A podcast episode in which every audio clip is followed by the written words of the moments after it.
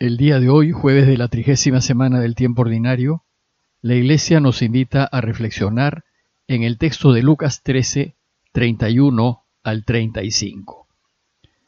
Hoy también la Iglesia recuerda la memoria de los apóstoles Simón y Judas. A ambos apóstoles siempre se les menciona juntos y siempre aparecen al final de las listas de los doce, justo antes de Judas el traidor.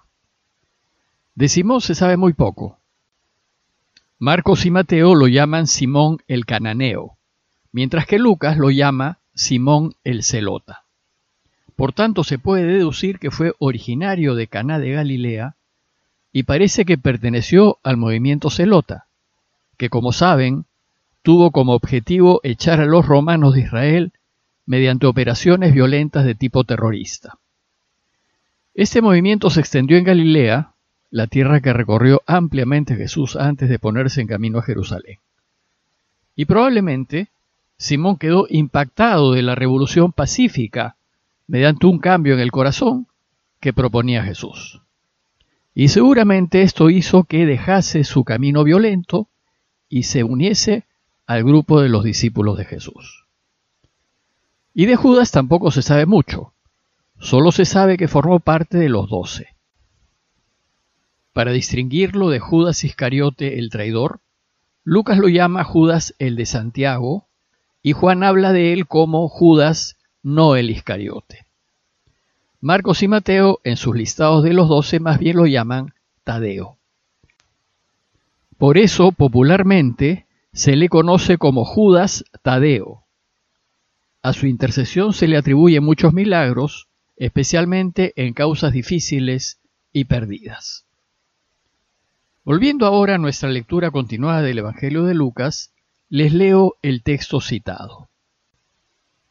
En aquella ocasión se acercaron unos fariseos a decirle, Márchate de aquí, porque Herodes quiere matarte.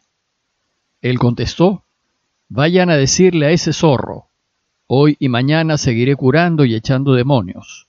Pasado mañana llego a mi término, pero hoy y mañana y pasado tengo que caminar porque no cabe que un profeta muera fuera de Jerusalén. Jerusalén, Jerusalén, que matas a los profetas y apedreas a los que se te envían. ¿Cuántas veces he querido reunir a tus hijos como la clueca reúne a sus pollitos bajo las alas? Pero no han querido. Su casa se les quedará vacía. Les digo que no me volverán a ver hasta el día que exclamen, bendito el que viene en nombre del Señor. Vimos ayer que Jesús nos enseñó lo que tenemos que hacer para salvarnos y nos dijo que debemos esforzarnos por entrar por la puerta estrecha y que para alcanzar la vida eterna no bastan las formas ni los cumplimientos externos de las normas.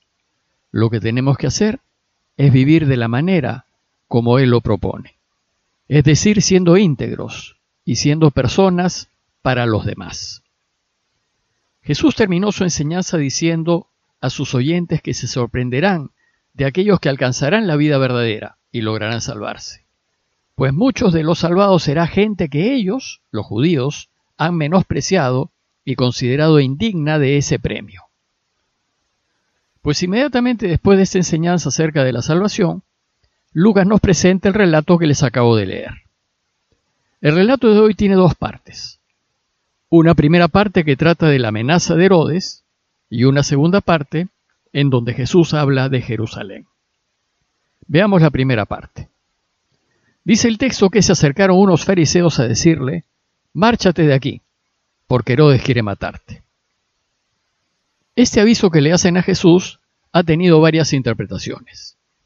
Jesús ha estado discutiendo con los fariseos y los ha dejado mal parados. Sin embargo, a pesar de la franqueza de Jesús que incomodaba a los fariseos, Tuvo muchos amigos fariseos que comprendían sus críticas, lo escuchaban con atención y le daban pleno valor a sus palabras. Más aún, algunos de ellos se volverán sus discípulos y participarán de la iglesia. Sin embargo, había otros muchos fariseos que no lo querían y que se sentían ofendidos con sus enseñanzas. Estos lo que buscan es que se marche de Galilea y así deshacerse de él. Más aún cuando acaba de decirles que hay otros que se salvarán y que no tienen los méritos de cumplir la ley y obedecer todas las normas como los tienen los fariseos. Les acaba de decir que alcanzarán la vida eterna gente que ni siquiera es judía y que incluso estará delante de ellos en el banquete del reino de Dios. Y peor aún, les acaba de decir que muchos de ellos, los cumplidores estrictos de la ley y de todas sus normas, serán rechazados con dureza. Apártense de mí, malvados. Entonces, una forma fácil de que se vaya de Galilea es decirle que Herodes lo quiere matar. No hay ninguna otra referencia a por qué Herodes quería matar a Jesús. Se sabe que el rey o tetrarca Herodes no era querido por los habitantes de Galilea. Solo un par de datos históricos que lo comprueban. Herodes construyó, en tiempos de la juventud de Jesús, su primera capital en Séforis, que fue una ciudad muy importante y que solo quedaba a cinco kilómetros de Nazaret. Curiosamente, estando Séforis en Galilea y muy cerca de Caná y de Nazaret, nunca se la menciona en el Nuevo Testamento. Luego, Herodes construyó una segunda capital a orillas del lago a la que llamó Tiberíades en honor al emperador Tiberio.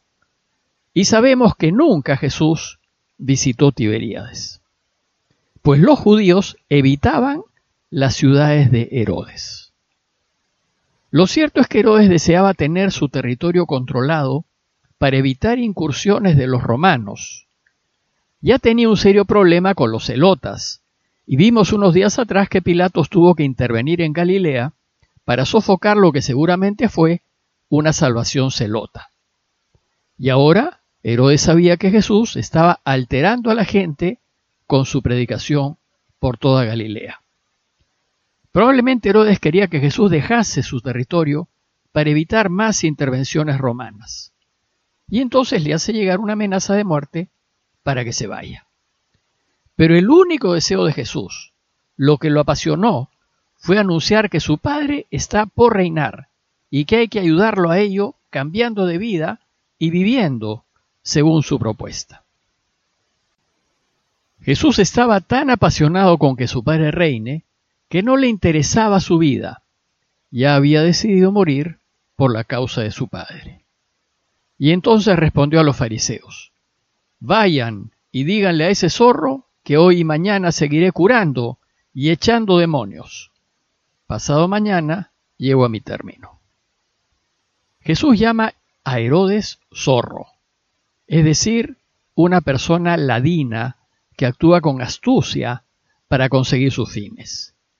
No lo llama león, como se solía llamar a los reyes de entonces. Jesús pues reduce la importancia que le daban Herodes. Algunos hipotizan que tal vez Herodes le haya hecho alguna a Jesús y que el Señor andaba precavido.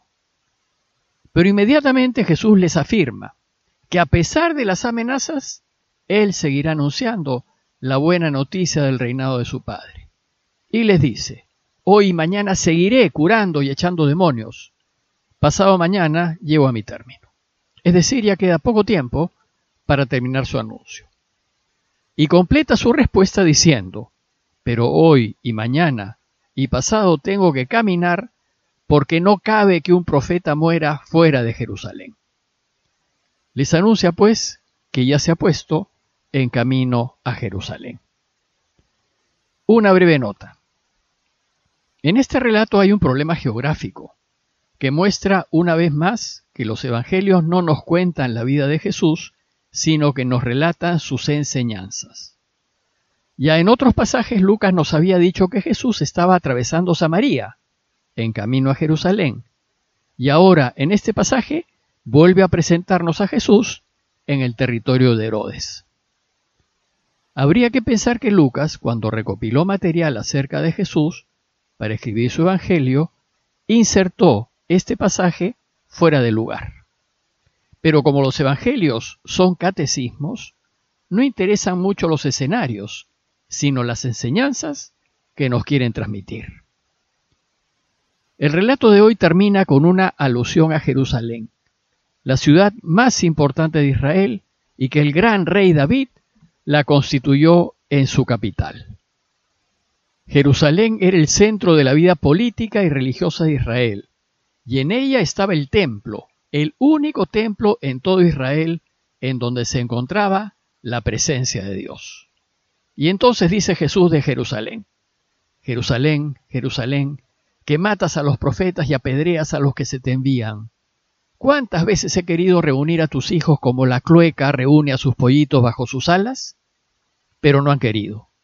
Su casa, es decir, el templo, se les quedará vacía. Todo profeta, si quería anunciar algo importante, tenía que ir a Jerusalén. Pero en Jerusalén la vida no se movía según los deseos de Dios, sino según los deseos e intereses de la clase dirigente, es decir, de las autoridades religiosas del pueblo. Si los profetas atacaban la institución religiosa de Israel, se corrían el riesgo de morir, pues Jerusalén mata a los profetas. Jesús ya está en camino a Jerusalén y a él no le interesa morir, sino reunir a todo el pueblo de Israel. Y aquí Jesús se compara con una gallina clueca. Reunir al pueblo a fin de que el pueblo alabe a Dios, al único Dios verdadero, en justicia y en verdad. El relato termina con una referencia a su futura entrada en Jerusalén. Les digo que no me volverán a ver hasta el día que exclamen, bendito el que viene en nombre del Señor. Indicando así que en Jerusalén lo matarán como es la suerte de todos los enviados del Padre. A manera de conclusión, los invito a reflexionar en el valor que se requiere para anunciar la buena noticia y en la valentía para vivir como Jesús nos propone. Pidámosle a Él que nos dé la gracia de sentir su permanente presencia junto a nosotros, a fin de no temer ponernos siempre del lado correcto. Parroquia de Fátima, Miraflores, Lima.